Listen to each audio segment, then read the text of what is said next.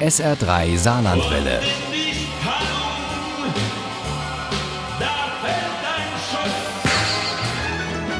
Der Krimi-Tipp. Mit dem SA3 Krimi-Tipp machen wir ja öfter mal eine Reise und heute brauchen wir ungefähr 100 Minuten mit dem TGW oder ICE, wenn es gut läuft und dann sind wir in, genau, Paris, in Frankreich. Wir besuchen dort Madame Bertin, eine ältere Dame, die manche für tattrig halten, die es aber faustdick hinter den Ohren hat.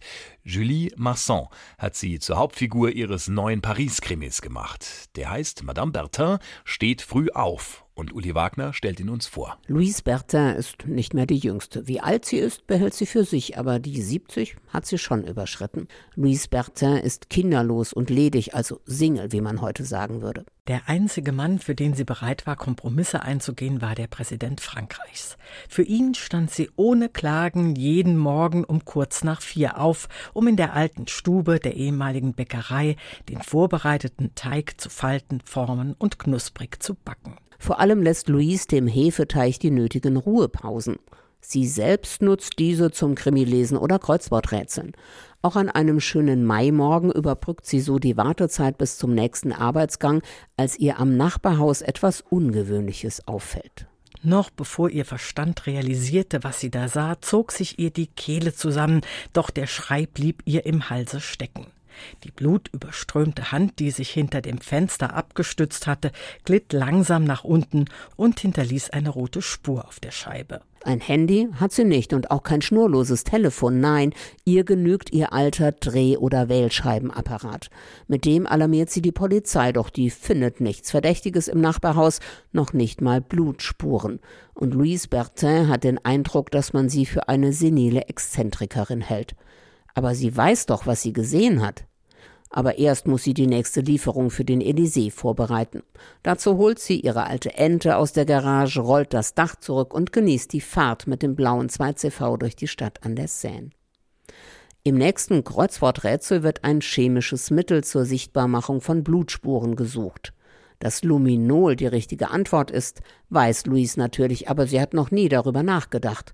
Jetzt bestellt sie genau dieses Mittel beim Apotheker ihres Vertrauens und zieht in aller Herrgottsfrühe zwischen den Teiggängen sozusagen ungeschminkt und als Putzfrau verkleidet ins Nachbarhaus.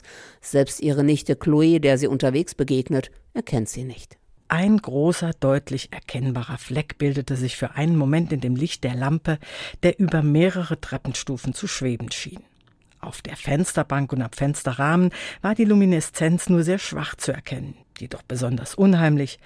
Drei etwa fingerdicke Streifen zogen sich vom Fenster runter zum Fensterbrett. Diesmal kommt sogar die Spurensicherung mit und die Profis bringen das Blut noch viel deutlicher zum Vorschein als die backende Hobbyermittlerin.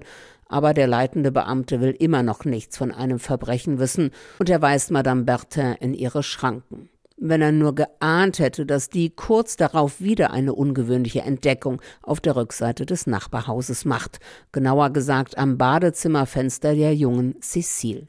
Das glaubst du nicht. Ich dachte, der Vorhang hätte ein Muster, aber das sind Fliegen. Augenblicklich hatte sie jeden Spaß an ihren Ermittlungen verloren, als ihr bewusst wurde, dass hier vielleicht wirklich eine verwesende Leiche lag, die die Fliegen anlockte. Wir müssen sofort die Polizei rufen. Madame Bertin steht früh auf, hat eine charmante, lebenslustige und clevere Hauptfigur, ist sehr atmosphärisch und hat sehr viel Paris-Flair.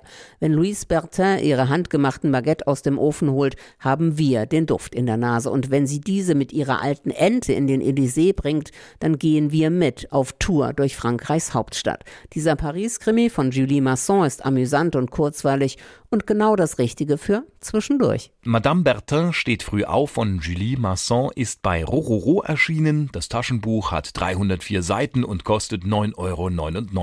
Das E-Book gibt's für 4,99, das Hörbuch wiederum für 16,99. Ohne Krimi geht die Mimi nie ins Bett. Für Mimi und andere Krimi-Fans. SR3 Saarlandwelle. Hören, was ein Land fühlt.